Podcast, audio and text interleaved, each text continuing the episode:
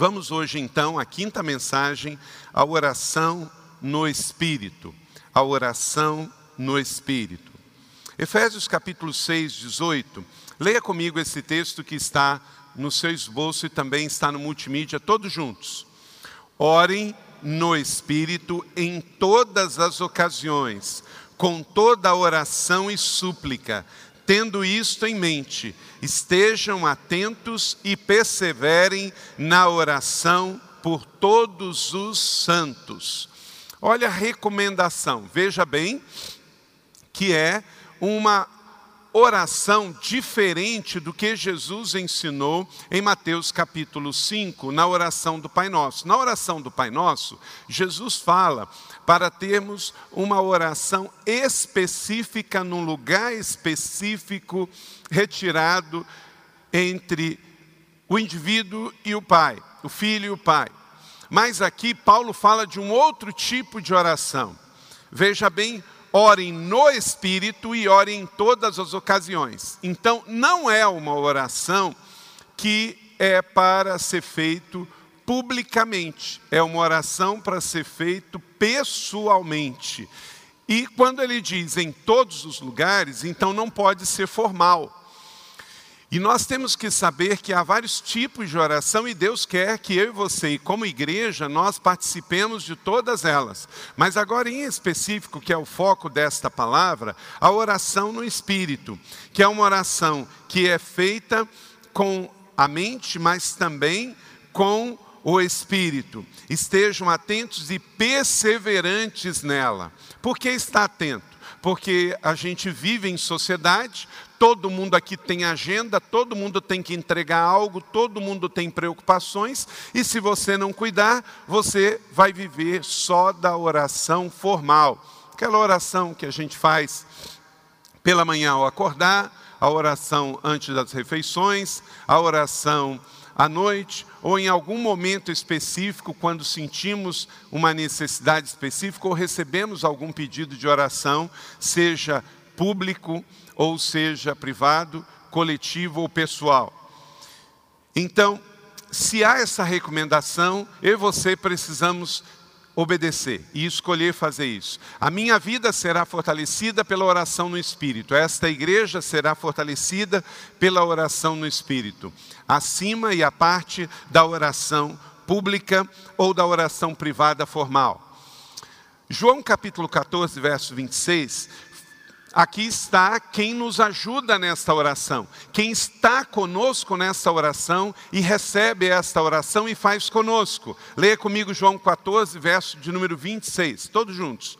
Mas o conselheiro, o Espírito Santo, que o Pai enviará em meu nome, lhes ensinará todas as coisas e lhes fará lembrar de tudo o que lhes disse. Então nós temos quem? O Espírito Santo, pneuma, que está aqui enviado por Jesus. Jesus, quando termina a sua obra do ministério na terra, ele vai ao céu.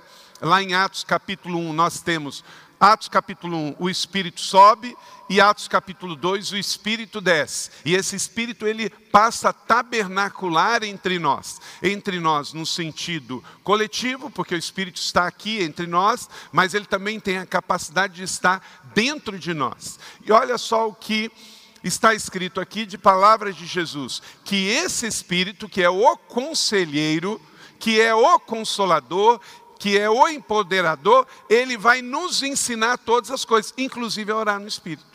Orar todas as, todos os momentos com ele, ele vai nos ensinar. Então, se você sabe já orar no Espírito, ok? Se não, peça ao Espírito Santo. Espírito Santo de Deus, tu que vive em mim, me ensina. Está escrito com base na palavra de Jesus. Você crê que tudo que Jesus falou é verdade? Amém? Então ele disse: Filho, filha, eu tenho um outro conselheiro, o Espírito Santo. Ele será enviado e ele vai te ensinar todas as coisas. O Espírito Santo é o nosso professor e ele nos ensina todas as coisas. Orar no Espírito é mencionado na Bíblia três vezes. Três vezes. Três vezes nós temos esta orientação na Bíblia. O que significa orar no Espírito? Vamos lá, então, ver nos três textos. Marca na sua Bíblia aí, deixa ela aberta, seja eletrônica ou em papel, para olharmos os três textos na Bíblia que fala sobre orar no Espírito. 1 Coríntios 14, 15, leia comigo. Que farei, pois? Orarei com o Espírito, e também orarei com a mente, cantarei com o espírito, cantarei com a mente. Então, gente, veja bem, a primeira coisa que orar no espírito não é, não é meditação. Não é meditação transcendental, não é um negócio que você faz é, fora do seu corpo. Se você ora com a mente também, então você ora paralelamente no espírito e na mente. A sua mente não tem que ser anulada para que você ore no Espírito Santo de Deus. Efésios capítulo 6, 18. Todos juntos. Com toda oração e súplica, orando em todo o tempo no Espírito, e para isso vigiando com toda perseverança e súplica por todos os santos. Então é paralelo. Vemos aqui que a oração no Espírito e do Espírito, ela é diária. Porque como é que você poderia vigiar e orar ao mesmo tempo? Só faz sentido isso se for para ser 24 horas por dia, 7 dias por semana. Porque você não precisa vigiar se você está isolado lá no seu quarto. Mas aqui está dizendo que a oração no Espírito é acompanhada de perseverança e de vigia. Então, é aquela oração no Espírito que precisa ser feita também no seu ambiente de trabalho, no dia a dia, onde sofremos tentações e pressões. Outra coisa, em Judas 1,20: Vós, porém, amados, edificando-vos na vossa fé santíssima, orando no Espírito. Então, note bem: a oração no Espírito não é só para não cair em tentação, mas é para ser edificado. Porque quem ora no Espírito, quem ora em línguas, edifica-se a si mesmo. É o que a gente chama de também a, o dom que você pode usar se não houver interpretação, para sua própria edificação. Mas você não ora no Espírito só em línguas, você pode orar no Espírito em línguas também. Por quê? Porque está escrito aqui que você ora no pessoal e você ora no dia a dia, no seu trabalho. Então você pode usar a mente, usar o espírito e também orar com o dom de línguas que os céus nos dá.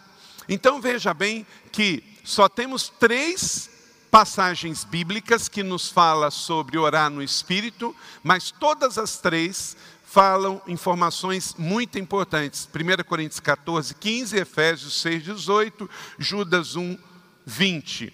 Em especial 1 Coríntios 14, 15 fala que ao orar no Espírito é também orar na mente, cantar no Espírito também é cantar na mente, então não é algo fora do corpo. Efésios nos fala que é algo para ser feito 24 horas por dia, 7 dias por semana, e Judas fala que é para a nossa edificação própria. Quer dizer, oro no Espírito para não cair em tentação, mas oro no Espírito também para edificar a minha vida. O que significa exatamente orar no Espírito? A palavra grega traduzida orar em pode ter vários significados diferentes. Pode significar por meio de, com a ajuda de, na esfera de, em conexão com. Orar no Espírito não refere-se à palavra em si, mas orar refere-se ao estado de orar com. Quer dizer, você não ora sozinho, você não fica fazendo reza, você fala e está com o Espírito, está se misturando, se conectando ao Espírito. Orar no Espírito é orar com a liderança do Espírito na nossa vida e em concordância com Ele em tudo. É orar por coisas que o Espírito, inclusive, nos revela durante a oração, por que orar e como orar. Em Romanos capítulo 8, 26 diz: também o Espírito, semelhantemente, nos assiste nas nossas fraquezas, porque não sabemos orar como convém, mas o mesmo Espírito intercede por nós de maneiras inexprimíveis. Então, esse Espírito, quando estamos buscando a Ele, estamos nos entregando a Ele, separando esse momento especial para Ele, seja no dia a dia ou no privado. Nós estamos então entrando numa conexão tão profunda que na nossa fraqueza Ele nos ajuda e Ele revela como que deve ser guiada a nossa oração. Alguns, com base em 1 Coríntios 4, 15, igualam orar no Espírito com orar em línguas. E aí é o que eu ressaltei. Você pode orar no Espírito em línguas, mas não só. Ao discutir o dom de línguas, Paulo fala: orarei com o Espírito. Em 1 Coríntios 14, Paulo declara que quando uma pessoa ora em línguas, ela não sabe o que está falando.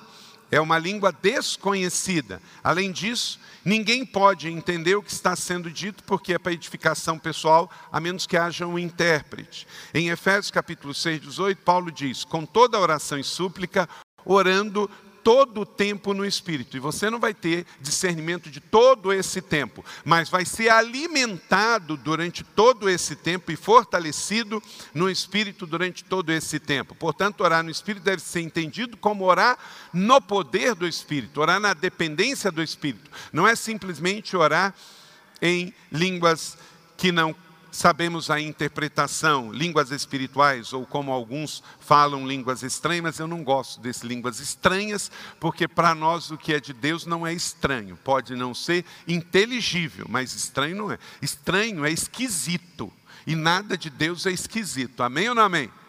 Não é? Então eu prefiro falar línguas espirituais, ou línguas que eu não sei toda a interpretação, mas não é nem estranho nem esquisito. Estranho e esquisito é algumas coisas que a gente vê aí fora no dia a dia. Na mídia tem coisa muito esquisita, né? muito estranha. A obra do Espírito é essencialmente uma obra de revelar Cristo para aqueles a quem Cristo decidiu fazer morada pelo Espírito Santo.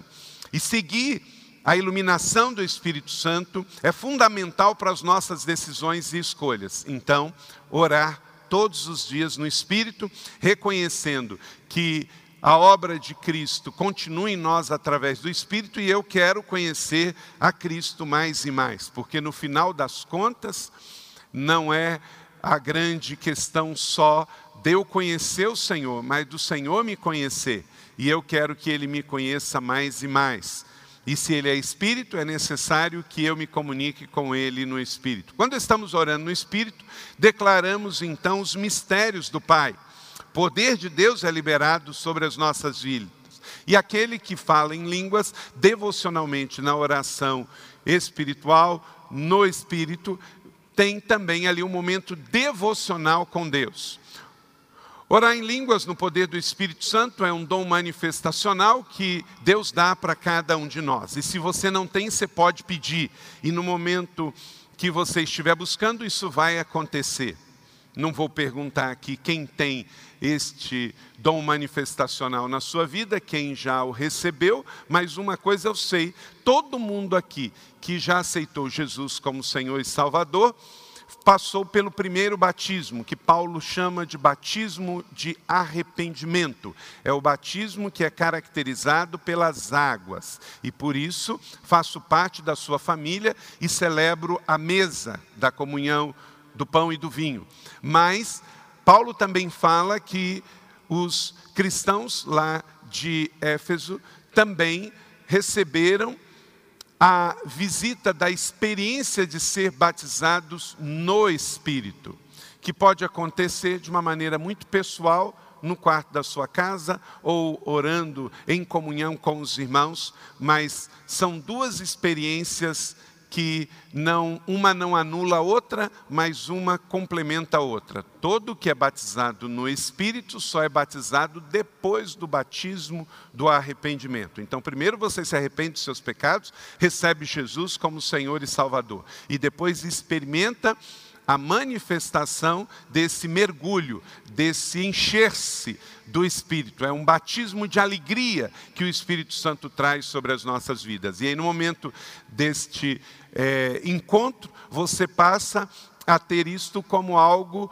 que você quer cada vez mais nutrir. E a oração no Espírito, você vai poder não só proteger a sua vida no mundo espiritual de tentações e ciladas, como também está aqui em Judas 1:20, vai edificar-se a si mesmo.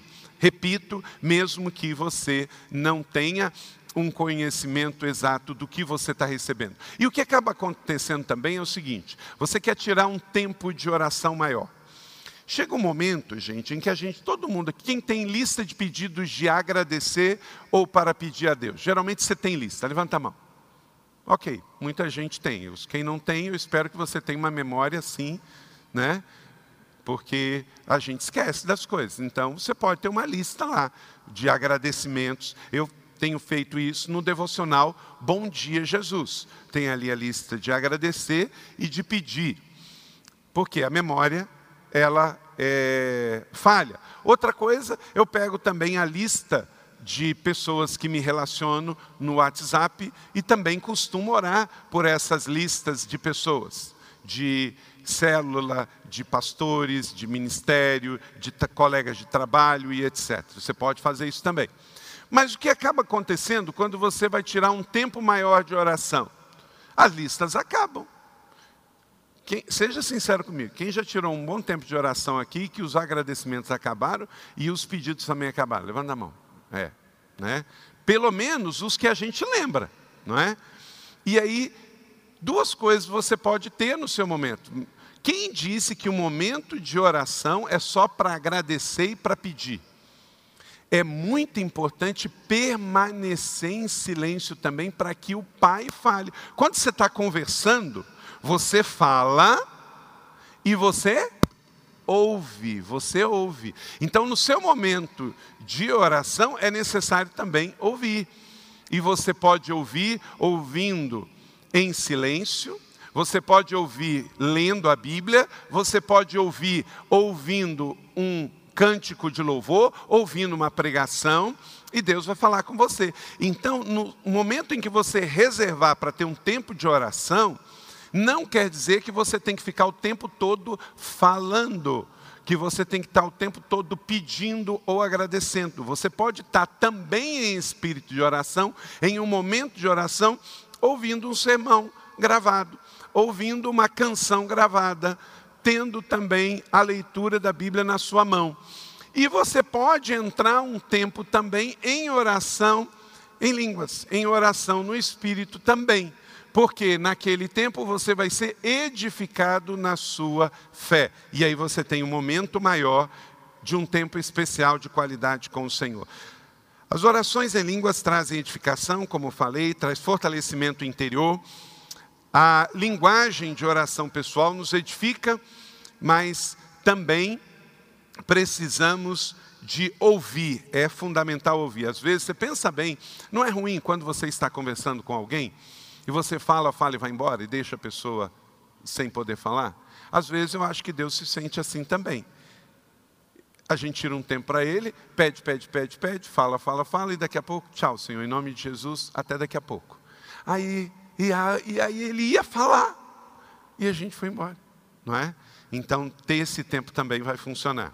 O Senhor nos dá informações divinas sobre como orar. Orar no Espírito libera atividades do Espírito na nossa vida, libera apontamentos do céu na nossa vida.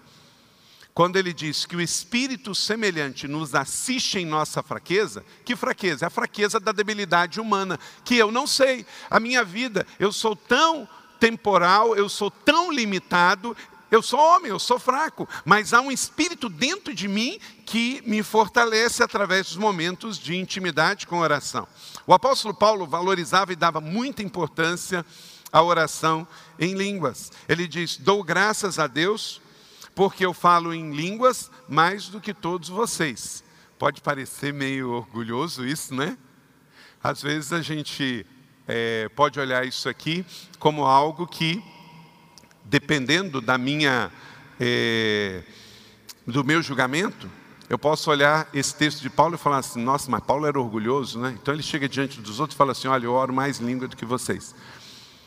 Mas eu também posso olhar esse texto e ver o amor dele pelo Senhor e o amor dele em ter esse momento de oração no Espírito. Ele não estava julgando os outros, ele só está dizendo que ele fazia. Só que às vezes podemos olhar numa outra ótica. Paulo disse que falava em línguas mais do que os outros. Não estava aqui dando ênfase do orgulho, mas da compreensão e do quanto ele levava isso a sério e do quanto ele dedicava tempo, porque tudo que você achar importante, você vai encontrar tempo para fazer. Como ele mesmo afirmou, o que fala em línguas edifica-se a si mesmo. 1 Coríntios 14, 4. E ele queria ser edificado. É importante também saber que orar em línguas não está reservado somente para aqueles que têm uma vocação especial. O operar em línguas é fácil, basta você buscar, você querer, e o Espírito Santo que está dentro de você vai manifestar esse dom do céu. Não requer treinamento, igrejas evangélicas ou pastores que fizerem treinamento disso, está fora. Esse não é o tipo de coisa que você tem que treinar, é só você buscar, e aí vai receber e vai acontecer. Se você ficar julgando Paulo achando que ele era orgulhoso porque ele buscava isso intencionalmente, é um dos motivos que você nunca vai ter, porque você nunca vai ter o que você despreza. Mas se você vê, poxa, como que Paulo foi um homem usado por Deus? O homem escreveu 13 livros dos 27 do Novo Testamento. Ele foi o maior missionário, ele foi o maior pregador itinerante da igreja primitiva. A Bíblia diz que quando ele passava, as pessoas jogavam, é, e pela sombra dele, pelas roupas dele, eram curados. Então, às vezes, queremos a unção, mas não queremos o dever de casa. E Paulo, ele tinha então o prazer de dedicar tempo para buscar isso. E ele fala que é algo tão natural, veja Efésios 5, 19 e 21. Abra sua Bíblia nesse texto. Efésios capítulo 5, 19 e 21. Eu estou aqui na introdução da mensagem dizendo o que é, para depois, nos pontos da mensagem, falar os benefícios disso para a nossa vida falando entre si com salmos, hinos e cânticos espirituais, cantando e louvando de coração ao Senhor, dando graças constantemente a Deus Pai por todas as coisas, em nome do nosso Senhor Jesus Cristo, sujeite uns aos outros por temor a Cristo. Quando ele diz falando entre si, o que, que ele está dizendo? Que nós vivemos em espírito de oração entre os irmãos. E como eu disse, pode ser orando, pode ser também cantando com cânticos espirituais e louvando a Deus e orando dando graças. Mas nunca se esqueça, Gálatas 5:25, se vivemos pelo espírito, andamos também no espírito. Você pode cair no espírito. De repente, está ali no mover, numa oração intercessória e e o Espírito Santo se manifesta de forma especial, e você tem uma experiência, isso não é doutrina, é experiência, você tem uma experiência e cai no Espírito. Só que tem uma responsabilidade, quem cai no Espírito tem que levantar para andar no Espírito. Porque tem gente que cai, cai, cai, mas cai no Espírito e levanta na carne, cai no Espírito e levanta na carne, cai no Espírito e levanta na carne. Não, cair no Espírito e levantar no Espírito para viver no Espírito. Então, quem tem a experiência de nele cair nos braços, tem a experiência também de com ele comprar e vender na rua no dia seguinte e depois. Porque o que você faz no secreto te empodera ou te derruba no claro, correto? Então, quanto mais experiências pessoais de intimidade, de vida no espírito, de oração você tiver, mais isso vai fazer diferença na sua vida pública, na sua vida pessoal. Pessoas comuns precisam orar no poder do espírito. Todas as pessoas, não é só missionários, pastores, evangelistas, profetas, mestres, não, todos, todos. O primeiro gentio convertido ao cristianismo, nota bem, o primeiro gentio, o nome dele é Cornélio.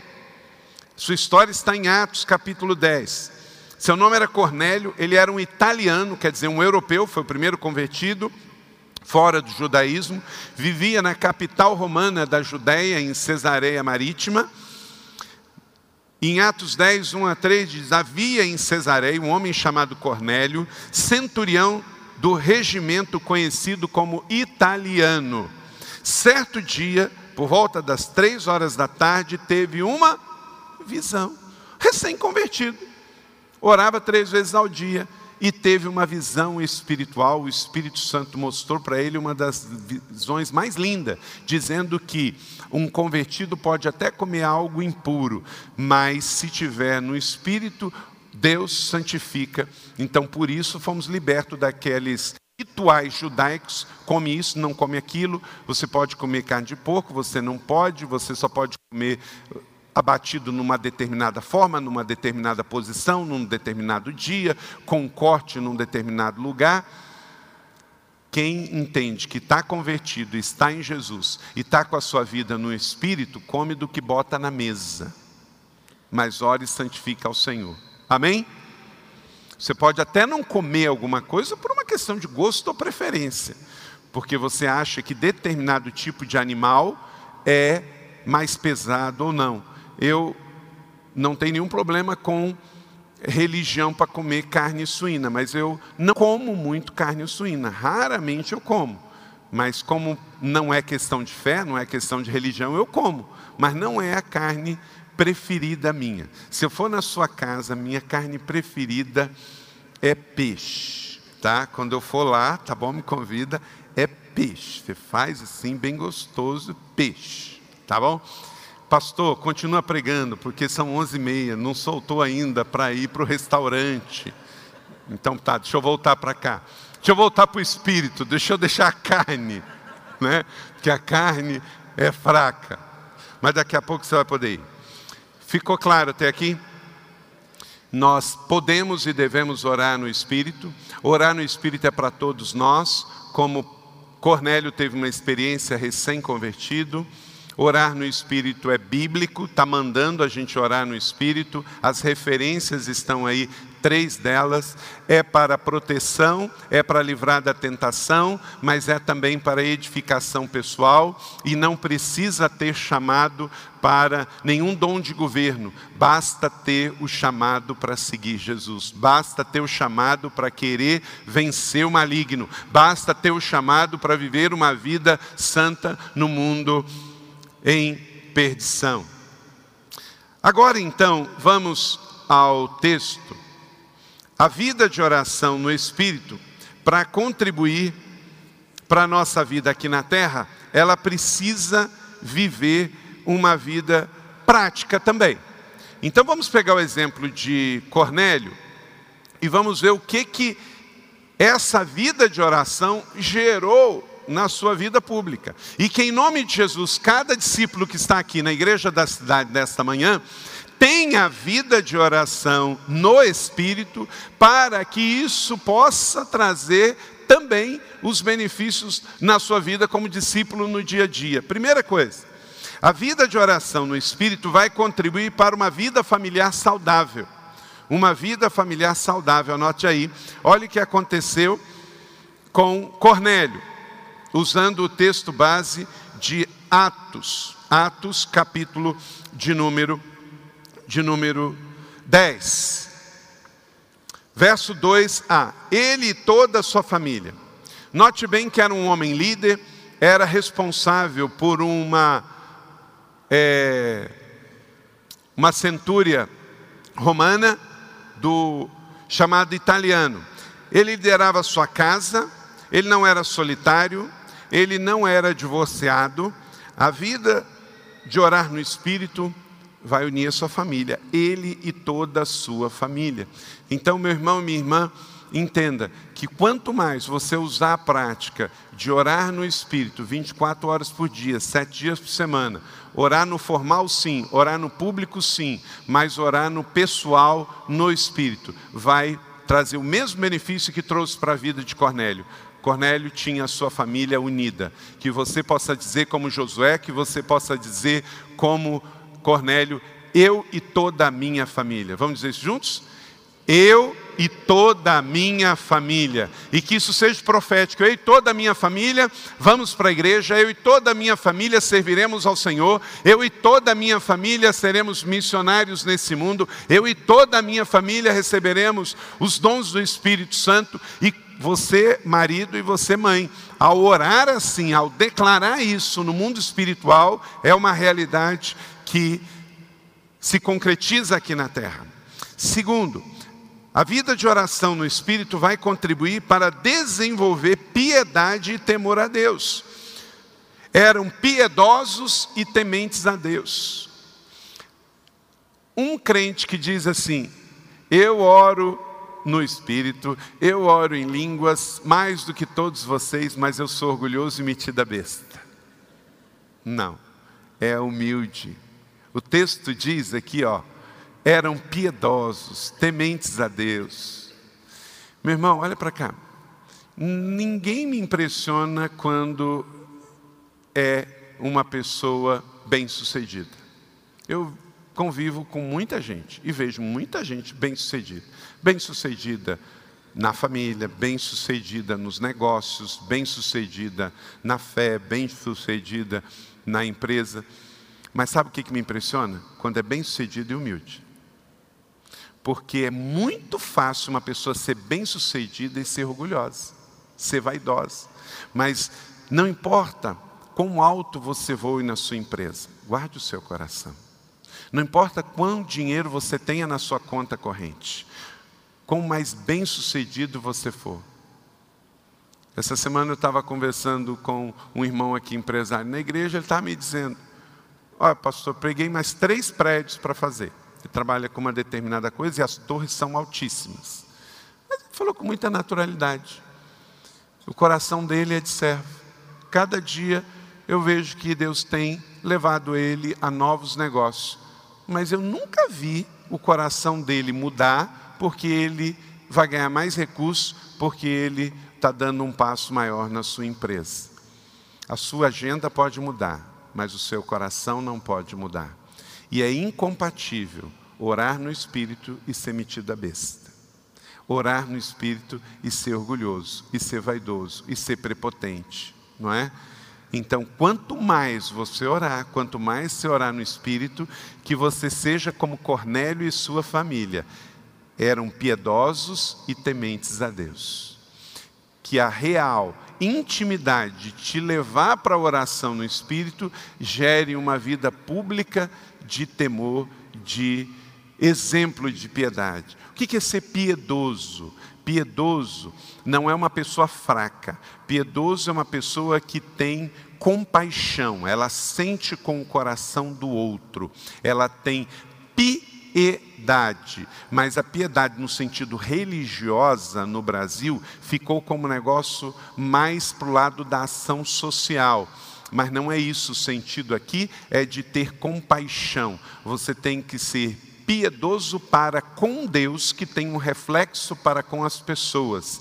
E a pessoa pode ser rica ou pode ser pobre, pode ser criança, adolescente, jovem, adulto, porque a sua piedade é uma relação para com Deus, que se reflete para com o próximo. Não é simplesmente ter pena das pessoas pela condição social que ela se encontra. Não é isso, é algo muito mais profundo. Por isso que está acompanhado aqui eram piedosos e eram tementes a Deus. Quanto mais for a sua vida de oração, quanto mais for a sua oração no Espírito, mais o seu coração vai ser o coração de Deus. E o coração de Deus é um coração piedoso, porque ele teve piedade da humanidade e amou tanto que deu seu único filho pela humanidade. Deus não teve pena do mundo, Deus teve amor pelo mundo e por isso deu seu único filho. Tem muita gente que tem pena porque tem medo de sentir remorso. Não é isso que Deus está dizendo.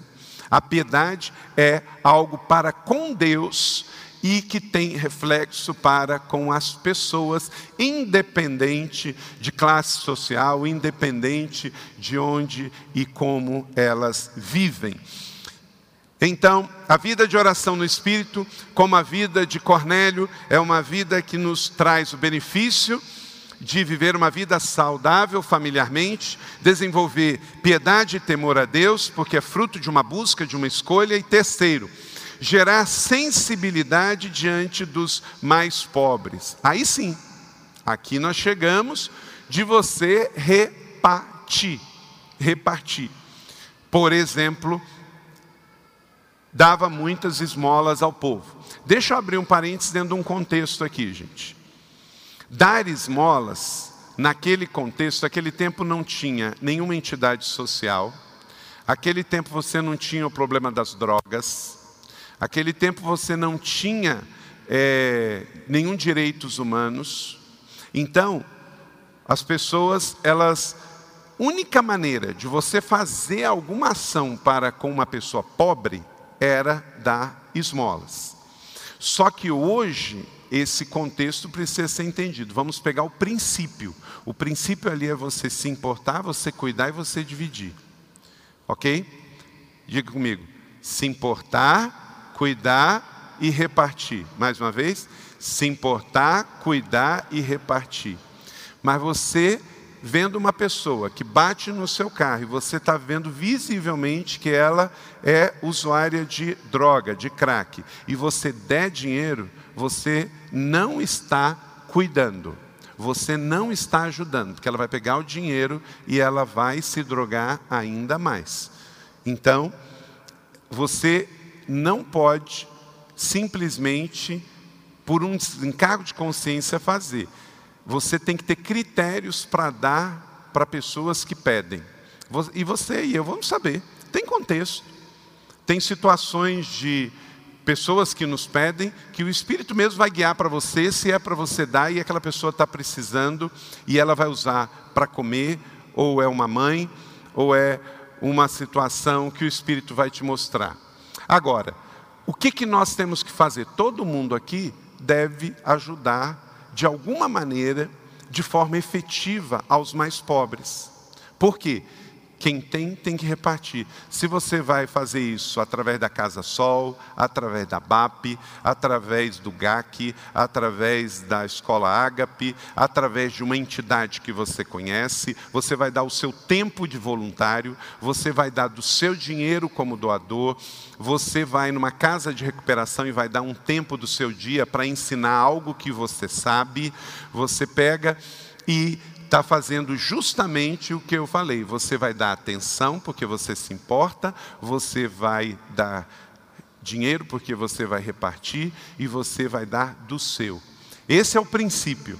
Mas o que não pode é uma pessoa orar no Espírito, tá vivendo no Espírito, fala em línguas, mas nunca se importa com quem sofre. E não é só necessidade financeira. Tem pessoas que precisam, gente, perto de nós, de um abraço pessoas que precisam de uma oração, tem pessoas que precisam de um bom dia.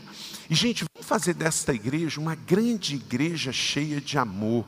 Quando você chegar na igreja, cumprimenta as pessoas. Às vezes a gente esquece. Hoje eu vinha entrando lá no estacionamento e eu perguntei ao pessoal do estacionamento: o pessoal tem trazido a ceia aqui para vocês? Aí o pessoal falou comigo: às vezes eles esquecem. Então, não podemos esquecer.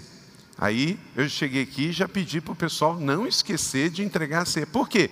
Eles não estão aqui porque eles estão cuidando dos nossos carros. Então, eles precisam que alguém vá lá levar. Então, meu irmão, vai no estacionamento, agradece, seja gentil. Vai pegar os seus filhos no ministério infantil, agradece, seja gentil. No, no restaurante, na lanchonete, no serviço ali fora no CRA, ou simplesmente encontrar alguém. E aí o que acontece? Esse estilo de vida da igreja vai para a sociedade. Dizer bom dia, obrigado, pois não, por favor, é coisa de reflexo de orar no Espírito. Porque se você ora no Espírito, o fogo desce, mas a pessoa que abastece o seu carro você trata mal. Que oração no Espírito é essa que tem prazo de validade? Não é?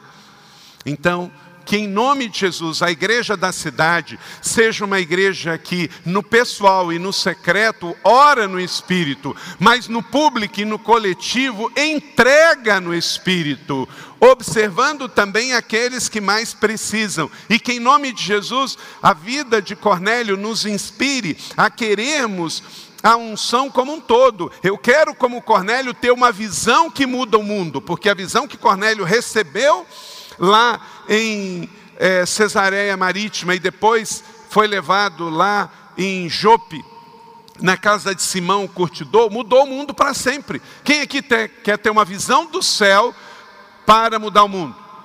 Eu quero, eu quero, eu quero.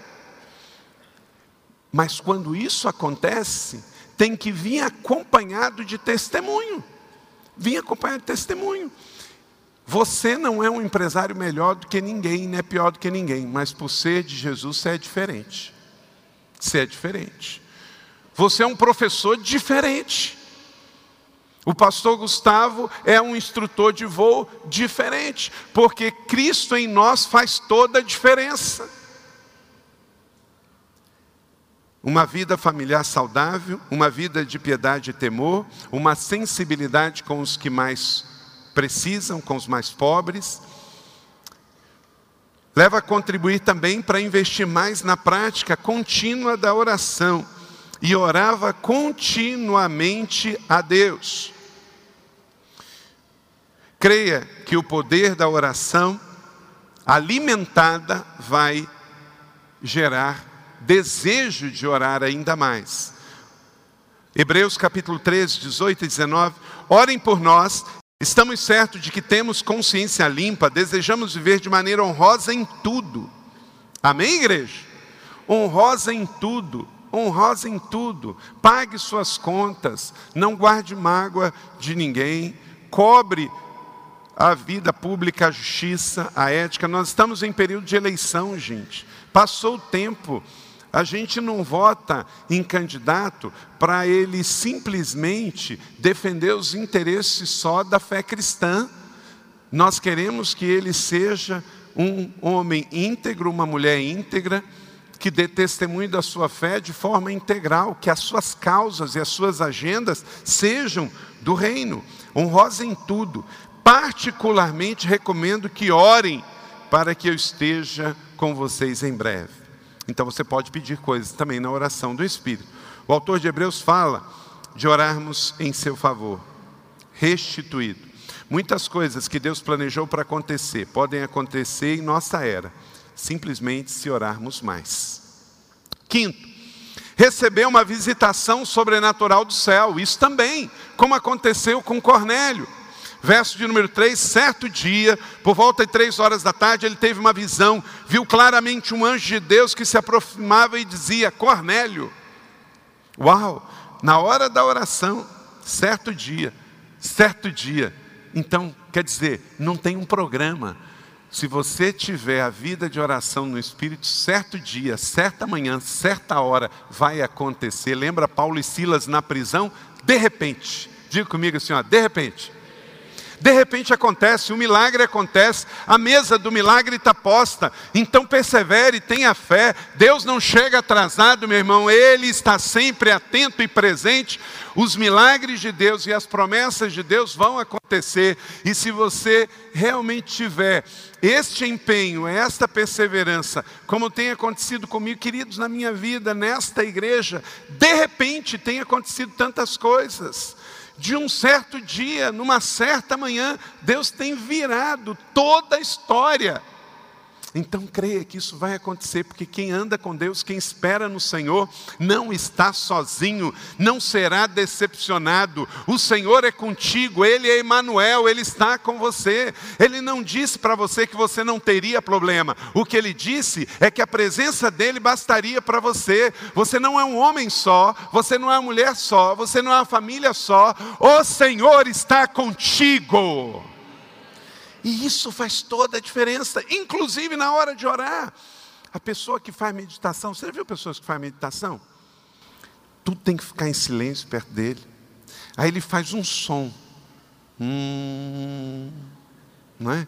Porque ele tem que tentar de todas as formas receber algo, sentir algo, ver algo.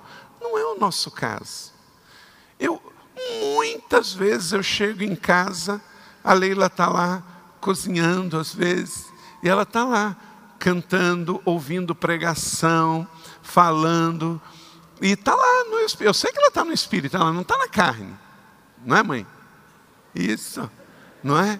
Então, você vai ver os momentos formais, mas você vai ver o informal. E na verdade, gente, o momento do testemunho é o da informalidade é da informalidade. Por exemplo, se eu pegar uma carona no seu carro, eu vou ver você no espírito ou na carne? Não é? Começar pela sujeira do carro, eu já vou ver se está no espírito ou não. Né? Eu, ó, eu confesso para você. Tem gente que às vezes fala, pastor, você vai na minha casa, mas não repara não. Eu falei, então não me leva, porque se eu for, eu vou reparar. Porque Deus me deu dois olhos que funcionam direitinho. Tá? Deixa eu te dizer uma coisa: só há excelência se houver cuidado dos detalhes. Nenhum lugar, nenhum lugar, na casa, na empresa, é, nos negócios, se não houver cuidado com detalhes, não tem excelência, porque a excelência está no detalhe. Agora, deixa eu dizer uma coisa: não é perfeccionismo. Perfeccionismo é doença, é religião é excelência. Excelência honra os céus e inspira as pessoas. Não é? Excelência é assim, ó. Você já usou bastante aquele copo de vidro? Copo de vidro arranha, irmão. Então, ele pode estar usado, usado, mas tem hora que você tem que desapegar dele. E você tem que enviá-lo para reciclagem. Você envia o copo de vidro. Por quê? Porque chega uma hora que ele já né, passou ali tantas coisas que ele já está meio todo arranhado. Então chega uma hora que você tem que desapega, desapega, desapega, desapega. Né? Então, excelência honra os céus e inspira as pessoas. Cuide, cuide do seu corpo, cuide da sua mente, mas cuide do que está em torno também, porque tudo comunica, não é? Eu não consigo imaginar uma pessoa orando no Espírito, orando no Espírito, mas é, a sua vida está toda suja, fisicamente mesmo, não é? Então quem tem alma limpa, espírito limpo, quer ter corpo limpo, quer ter meio ambiente limpo, quer ter negócios limpo, quer ter vida limpa, quer ter finanças limpa, não é?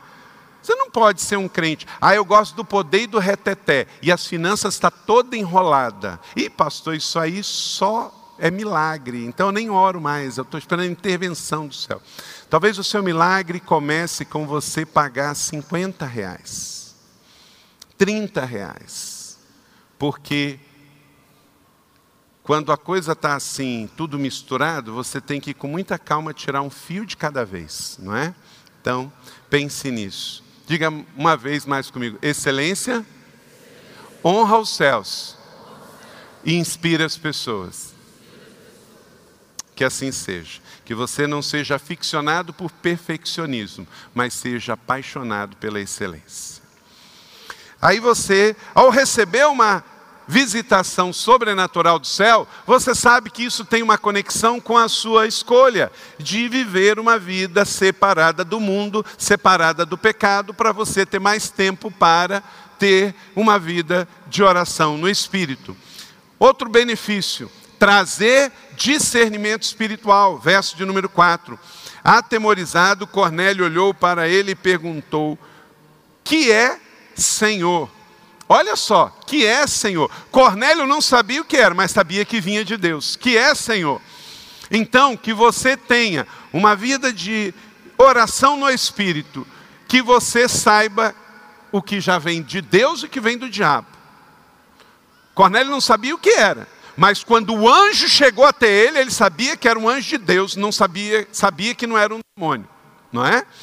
Então, meu irmão, que você tenha essa vida no espírito e você tenha o seu discernimento apurado de ver uma coisa e já saber, ó, isso aqui não é de Deus, não serve para mim. Isso aqui é de Deus, isso aqui serve para mim.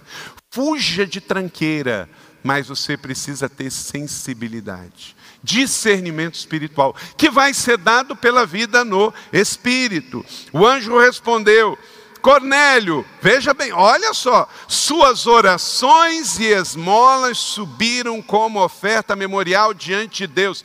Quer dizer, vida espiritual e também a piedade, tudo tem a ver com espiritual. Então não pense que você vai viver uma vida separada da outra. É uma vida só, é uma pessoa só. Você é uma pessoa só. O que você faz com o seu dinheiro tem tudo a ver com o que você faz com o seu dízimo. Porque você não pode dizimar e você pode achar que os outros 90 você gasta de qualquer jeito. Entenda que tudo é do Senhor. Uma parte você devolve para Ele, outra parte fica com você. Uma vez um irmão muito bem sucedido financeiramente aqui da igreja, que para mim falou, pastor, o que é mais fácil do mundo para mim é entregar o dízimo. Eu falei, por quê? Porque eu entrego e eu não vou administrar. Agora, o meu desafio é administrar 90. Eu faço negócio que dá errado, eu faço sociedade que dá errado, eu perco dinheiro no mercado, eu compro coisa que não uso e eu sei que um dia vou prestar conta a Deus é dos 100%, não é só dos 10%. Se eu não der o dízimo, eu sei que eu tenho que dar conta a Deus. Mas se eu administrar mal os 90 e jogar fora os 100% que Deus me deu, eu também vou dar conta a Deus. Porque, na verdade, nós somos responsáveis por tudo, porque tudo é do Senhor. Então, devolver não é a parte mais difícil. Agora, administrar com sabedoria o todo, isso é muito difícil. Onde você tem colocado o seu dinheiro? Você vai ter que dar conta a Deus de tudo. Então entenda que o discernimento espiritual é fundamental. E tudo é espiritual. Tudo é espiritual. Tudo que você faz na sua vida, meu irmão, não é só o fato de jejuar, orar, vir na igreja, tudo na sua vida é espiritual, porque o ser humano não é alguém que tem uma experiência espiritual. Não, o ser humano é espiritual que tem uma experiência humana. Porque onde nós vamos passar toda a nossa vida? É na eternidade. Quer dizer, com Deus ou sem Deus? Eu espero que, que 100% seja com Deus no céu. Amém? mas nós vamos ver bilhões e trilhões de anos na eternidade. E vamos ter um tempo na Terra de 70, 80, 90 anos. Então, na verdade, o ser humano, ele não é uma pessoa humana que tem uma experiência espiritual. Ele é um ser espiritual que tem uma experiência breve, curta, temporária e passageira aqui na terra. A vida na terra é um test drive para se preparar para a eternidade. Então, orar no espírito na terra é o test drive do que nós vamos fazer por toda a eternidade. Esse coro e essa orquestra tocando aqui, eles estão só no ensaio, que a grande apresentação ainda está por vir. Não é?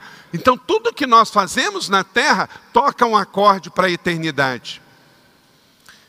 Outra coisa, gerar obediência à visão dada pelo Senhor. A vida no Espírito gera isso. Versos 5 a 7. Agora mande alguns irmãos a Jope para trazer um certo Simão, também conhecido como Pedro. Está hospedado na casa de Simão, o curtidor de couro, que fica perto do mar. Se você for a Israel conosco, em, outubro agora, temos a nossa sétima viagem para Israel. E esse ano é 70 anos, ano profético. Nós vamos levar você em Jope, na cidade de Jope, que é uma cidade pequenininha, fica perto de Tel Aviv. E aí, esse mar você vai ver bem nesse lugar. E até uma casa ali que tinha uma igreja bizantina, que o pessoal fala que é, mas sabemos que a possibilidade de ser é muito difícil, mas o local era aquele exatamente nessa passagem. E o gostoso de Israel é que quando você lê o texto, você lembra da imagem, da situação. Então, na casa de Simão, curtidor que fica perto do mar. Depois o anjo lhe falou e se foi. E Cornélio chamou os dois dos seus servos e o soldado piedoso, piedoso, porque piedoso anda com piedoso, né? Você é muito bom e só anda com tranqueira. Cornélio era piedoso, a sua família era e os seus soldados também entre os seus auxiliares. Ok? ele recebeu a visão. O que Cornélio falou? Ó, oh, talvez amanhã eu, eu mande. Gente, o homem era recém-convertido, orava três vezes ao dia, orava no espírito, teve uma visão sobrenatural do céu. Deus falou: vai a Jope. Não era como pega o carro e vai lá. Tem que ir a pé. Aí ele sai lá de Cesaré Marítima, vai a Jope, anda o dia inteiro e vai. Porque Deus mandou, manda quem pode, obedece quem tem juízo. Toda vida de intimidade vai levar você a uma vida de obediência. Quando a gente vê gente falando assim, ah, eu vou orar, é porque talvez nunca orou. Então aí tem que começar a orar do zero. Eu espero que o nosso relacionamento com Deus seja que quando Ele fale, você entenda que é resposta de oração. Cornélio não precisava orar mais. O anjo veio, entregou a visão, manda na casa de Simão Curtidor falar com Pedro. Ele está lá, então ele obedeceu. Gerar obediência à visão dada pelo Senhor. Que esta igreja seja flechas inflamadas. Enviou a Jope. Que você saia daqui enviado para São José, para o Vale do Paraíba, para São Paulo, para onde você for, mas só vai enviado. Gente, nós estamos vivendo um tempo no Brasil também, e aí depois temos chorado com pessoas que estão no exterior eu e Leila e os pastores aqui, tem gente achando que a única solução da vida é ir para os Estados Unidos, a única solução da vida é ir para a Europa. Meu irmão, não é assim, floresça onde você está plantado. Tem muita gente com sérios problemas, problemas com filhos, problemas com estima. A vida de um expatriado no exterior, se não for no centro da vontade de Deus, enviado na vontade de Deus. Tem gente desta igreja que saiu para ganhar dinheiro e já está divorciado no exterior e nos Estados Unidos. Então não pense, você pode ganhar um pouquinho a mais, mas se esse ganho não tiver atrelado à vontade e o favor de Deus, você ganha mil problemas a mais, pessoal, de saúde, familiar, relacional e em muitos casos volta com a pouca aplicação que tinha quando foi. Então, o lugar melhor do mundo não é no interior, no exterior. O melhor lugar do mundo é no centro da vontade de Deus, que se revela como o lugar secreto da sua vida de oração no espírito. Cuidado para não gerenciar. Quando Abraão saiu de Canaã, porque estava com fome e foi para o Egito, ele ganhou que a sua mulher foi parar na cama de outro, Sara. Você lê essa história no livro do Gênesis. Então, pense bem se você não vai gerenciar a sua fome e a sua dor no lugar errado e da forma errada. O lugar mais seguro é no centro da vontade de Deus. Oito, ver o cumprimento das promessas de Deus. G9 21. Enquanto Pedro ainda estava passando a visão, o Espírito disse, ele estava orando no Espírito, e quem ora no Espírito recebe o, o falar, a fala do Espírito. Simão, três homens estão procurando por você. Portanto, levante e desça, não hesite em ir com eles, pois eu o enviei. Pedro desceu e disse aos homens: Sou eu quem vocês estão procurando. Por que motivo vieram? É a única coisa que ele não sabia. Ele sabia que Deus deu a visão, eles sabiam que eles vieram em nome do Senhor, agora então fala que o teu servo ouve. É assim que você vai andar. Meu irmão, em nome de Jesus, esta igreja de discípulos, uma igreja cheia de amor, não vai andar na base da dúvida, vai uma igreja andar na assertividade, assertividade de homens, de mulheres, empoderados ao seu destino certo.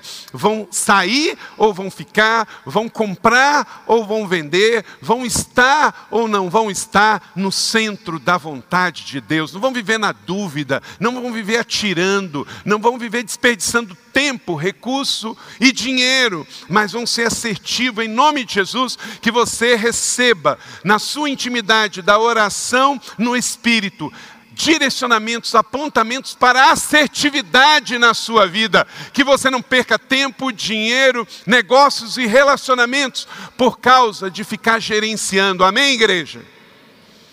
Aí com isso você vai ver as promessas de Deus se cumpridas. No outro dia chegaram a Cesareia e Cornélio os esperava com seus parentes e seus amigos mais íntimos. E quando Pedro ia ao encontro na casa, Cornélio dirigiu-se até eles e prostrou-se aos seus pés, adorando. Porque Cornélio era um homem de Deus e sabia que ali estava. Ele não estava em idolatria, não, não julgue, não, tá? Já julgou a Paulo por ele falar que ele tinha mais dons, mais tempo orando no Espírito do que os outros? E aqui também Cornélio não estava adorando a Pedro, não, mas ele sabia que ele tinha tido uma experiência. Ele sabe o que, ele estava fazendo? Ele estava adorando a Deus pelo fruto da sua obediência. Oito, nove, ser justo diante de um mundo injusto. É isso. O discípulo que ora no Espírito vive isso. Verso 22, os homens responderam, viemos da parte de Centurião Cornélio. Ele é um homem justo e temente a Deus.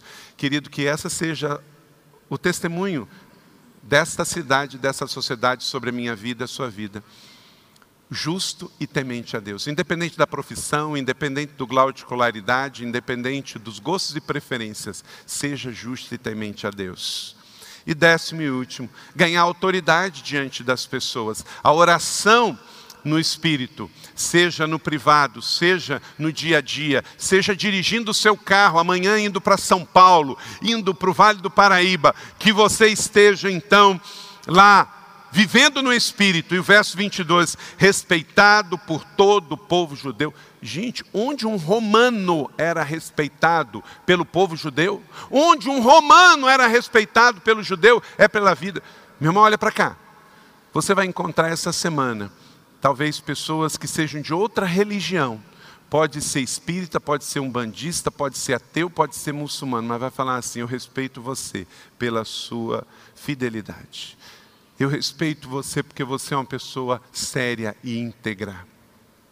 Queridos, isso é muito importante. Um romano ganhar o respeito de judeu, porque ele era um homem de vida, de oração no espírito que assim seja e que a nossa vida, quando sairmos daqui, quando esse culto terminar e sairmos daqui enviado, você possa ir para viver a comunhão da mesa, do pão e do vinho, 24 horas por dia, sete dias por semana, de domingo a domingo. Você não vai voltar na igreja para ver Deus, você sai daqui com Deus para cumprir os propósitos de Deus. Então vamos buscar como Pedro e Cornélio a vida no Espírito Igreja. Vamos?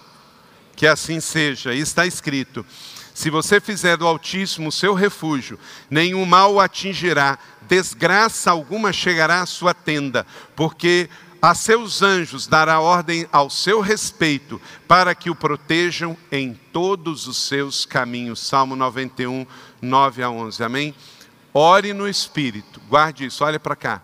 Ore no Espírito, para não pagar e não sofrer na carne. Vamos dizer isso juntos? Ore no espírito para não pagar e não sofrer na carne.